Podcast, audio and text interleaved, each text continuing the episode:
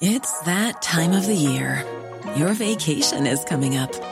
You can already hear the beach waves, feel the warm breeze, relax, and think about work. You really, really want it all to work out while you're away. Monday.com gives you and the team that peace of mind. When all work is on one platform and everyone's in sync, things just flow wherever you are. Tap the banner to go to Monday.com.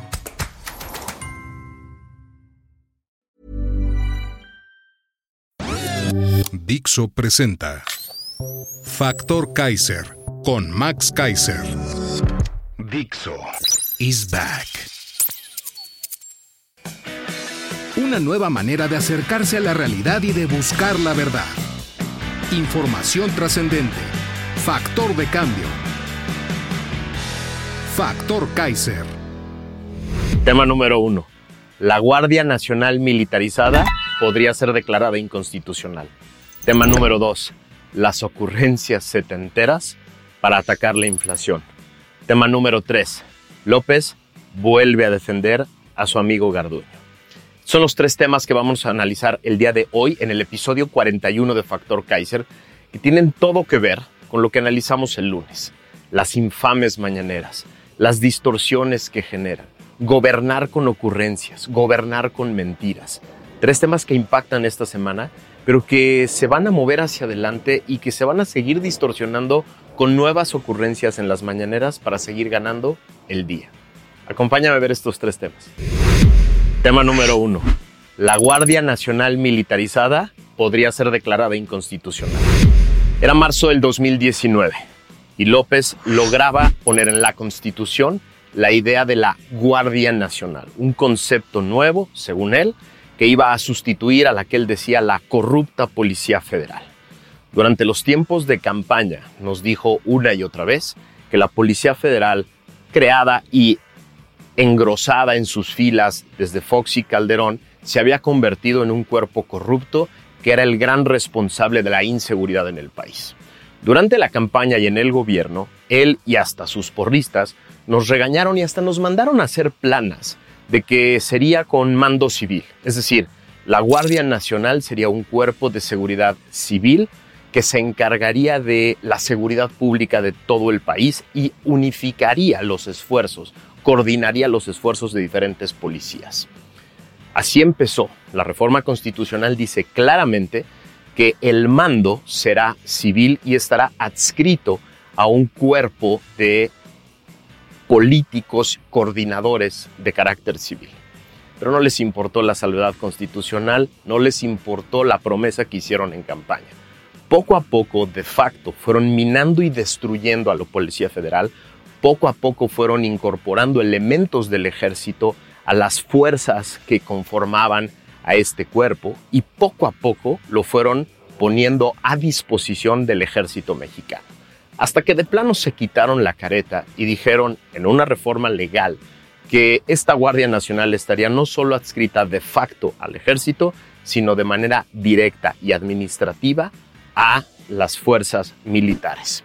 Sí, la Guardia Nacional que prometieron sería civil, para la que nos mandaron a hacer planas de con mando civil, con un mando civil, bueno, esa se convertía en parte directa y formal del ejército mexicano.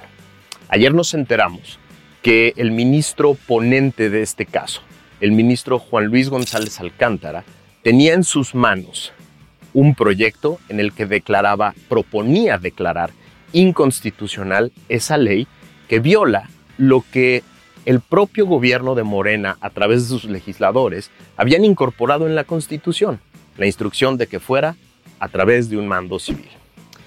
El problema no es simplemente la inconstitucionalidad, sino la necedad. Estamos a cuatro años y medio del gobierno de López.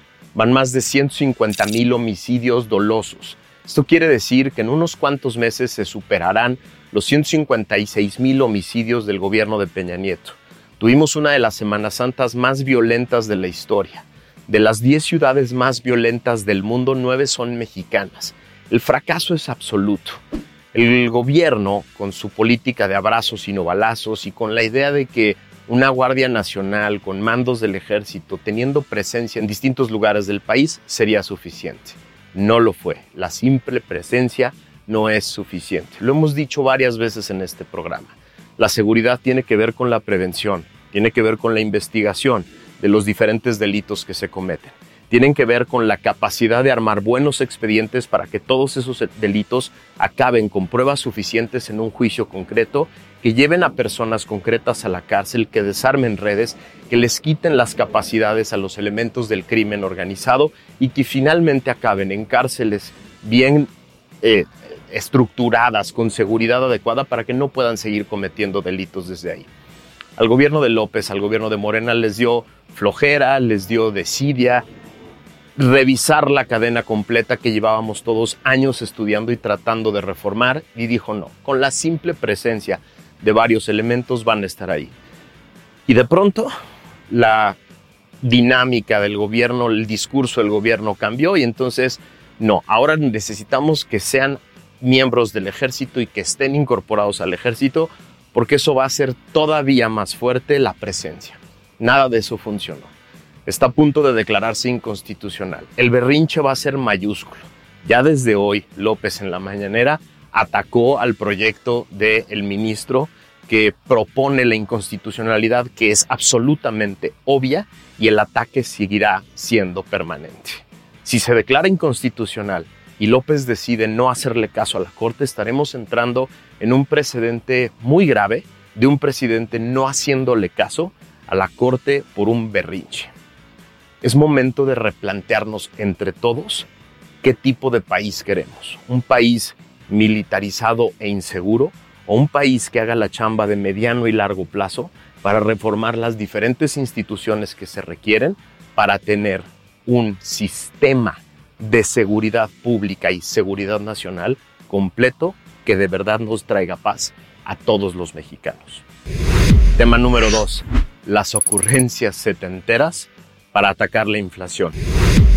Nos enteramos esta semana que López se había reunido virtualmente con varios de los líderes de los países latinoamericanos con los que dice coincidir ideológicamente.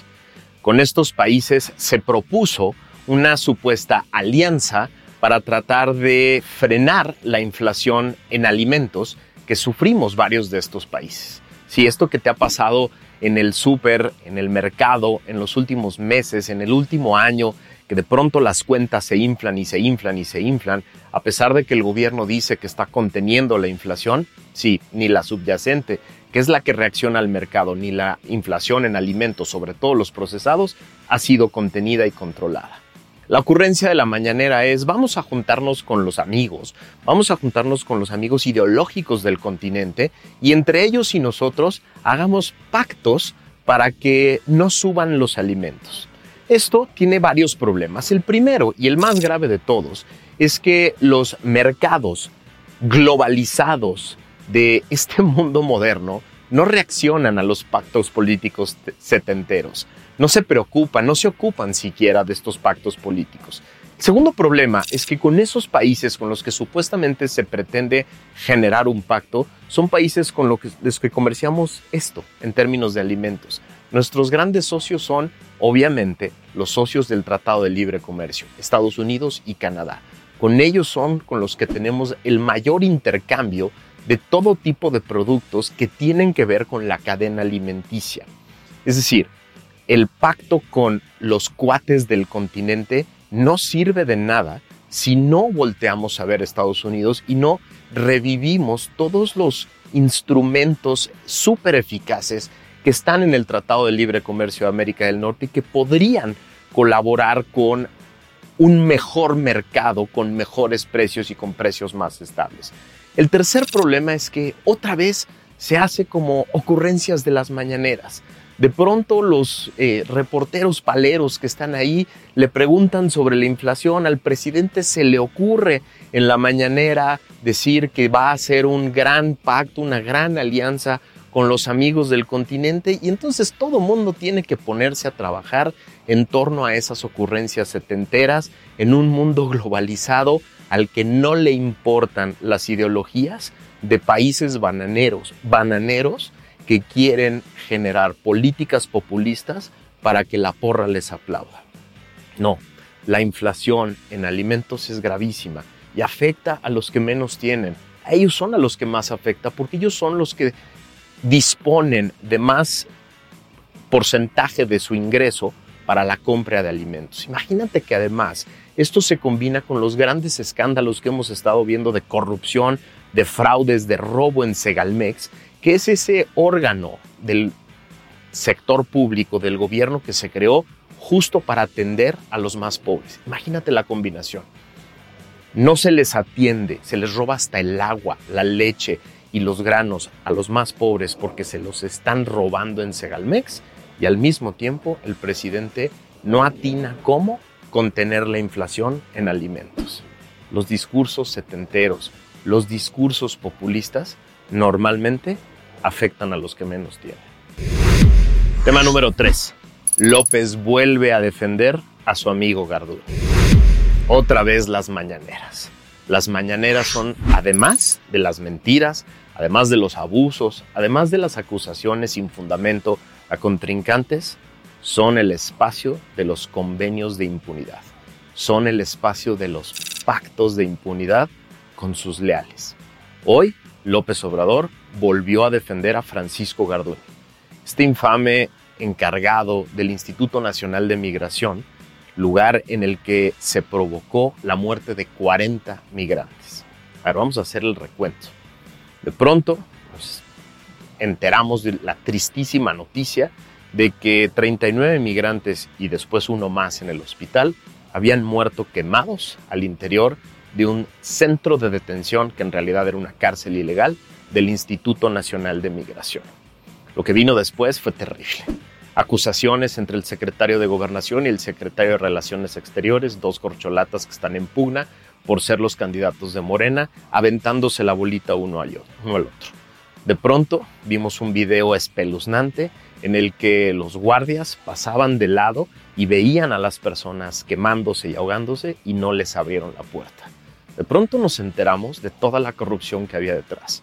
Gracias a un reportaje de Vice News que reportamos aquí, nos enteramos que en realidad ese centro de detención era un centro de extorsiones. Por el testimonio de varios de los migrantes y hasta guardias, Vice News reportó que se trataba en realidad de un centro de extorsiones. Sí, no los dejaron salir porque no habían pagado 200 dólares que les cobraban para poder estar adentro o estar afuera. Después nos empezamos a enterar, empezó a surgir por todos lados temas de corrupción sobre los alimentos, sobre quién se encarga de la seguridad, sobre este nicaragüense eh, que parece además ser cónsul, que tiene contratos sobre la seguridad en esa cárcel. El presidente negaba la, la corrupción y decía que se trataba de un simple accidente. Defendió una vez en la mañanera a Garduño y hoy lo hizo otra vez. Este tema podría tener tres desenlaces, tres desenlaces que deberíamos de ocuparnos, que por lo menos suceda el de en medio. El primer desenlace era el que ya nos esperábamos, que era que el migrante que dicen que prendió el, fuego en la cárcel, más dos o tres guardias, fueran los encargados de asumir toda la responsabilidad por parte de la Fiscalía General de la República. Fueron los primeros imputados. El primer desenlace que esperábamos era, ahí se va a quedar. El segundo desenlace era que por lo menos se iba a hacer una investigación en torno al contexto, a las condiciones de la cárcel, a las, a, las instrucciones que dieron los diferentes mandos, a las formas en las que se trata a estas personas y a la corrupción de la que se había señalado. El tercer, la tercera posibilidad, la tercera alternativa, es que este caso explotara la corrupción que hay en torno a todo el sistema migratorio mexicano, en torno a estos diferentes centros de, detención, pero sobre todo en torno a las decisiones políticas que se han tomado con respecto de la aceptación de guardar migrantes en México para beneficio de Estados Unidos y toda la corrupción que eso ha generado en los diferentes centros, en toda la cadena y en todo el sistema de migración mexicano. Mi apuesta hace algunas semanas era que se iba a quedar en, la primera parte. Pero de pronto ayer nos enteramos que la Fiscalía General de la República había girado una había pedido una orden de aprehensión en contra de Francisco Garduño, el mero director. Y de pronto parecía que la posibilidad 2 y 3 estaban ahí sobre la mesa, hasta que llegó la mañanera. Y hasta que el señor López dijo, a mi amigo no me lo toquen. Esto es una instrucción muy clara. Y esto es entorpecer la justicia. Esto es incluso un delito de alguien que trata de frenar la acción de la justicia que ya estaba en curso, que parecía empezar a tomar un cauce diferente. Esto es gravísimo. Y por eso es importante que esta semana le dediquemos un rato de reflexión en las mañaneras. Estos tres temas te los puse hoy sobre la mesa, no solo porque son actuales y son gravísimos, sino porque además los tres se distorsionan por la acción de las ocurrencias y de los abusos de poder en las mañaneras. No queremos un gobierno en el que la ocurrencia no sea la guía, sino la técnica, el estudio, la planeación, la buena presupuestación, el armado de buenos equipos que puedan generar buenas, buenos resultados con base en instrucciones de un líder que haga lo correcto. Las mañaneras, el problema de estas no es simplemente que pongan la agenda, no es simplemente que López se vuelva popular en torno a este ejercicio tramposo de manipulación de la información. El problema de las mañaneras también es que distorsionan políticas públicas, crean políticas públicas con base en la ocurrencia del momento para ganar la plana del día, pero además se pueden generar delitos desde ahí, como el de obstrucción de justicia, delitos que son muy graves y vienen del propio Ejecutivo, que ofrece pactos de impunidad a personas que le son leales para tratar de frenar cosas que pueden ser perjudiciales para su gobierno. Es buen momento para reflexionar sobre las mañaneras. No es simplemente, pues no las veas, pues no las repliques, pues no diga, no. Es importantísimo lo que pasa en ese, en ese espacio que se replica tramposamente en medios de comunicación. Y es importantísimo que entendamos qué debemos hacer con ellas. Tenemos que denunciar todos los delitos que se cometen desde ahí, tenemos que denunciar todas las mentiras que se dicen desde ahí, todas las ocurrencias de políticas públicas que surgen desde ahí, que van a traer pésimos resultados y nos van a impactar a todos. Es buen momento que hagamos una reflexión. Si yo también quiero que las mañaneras dejen de influir, me encantaría que dejaran de salir al aire, pero no va a pasar. Y vamos a tener un año más de un presidente en plena campaña desde las mañaneras distorsionando por completo el ejercicio de la discusión pública. Tenemos que entrarle a esta discusión de manera seria. ¿Qué hacemos con las infames mañaneras?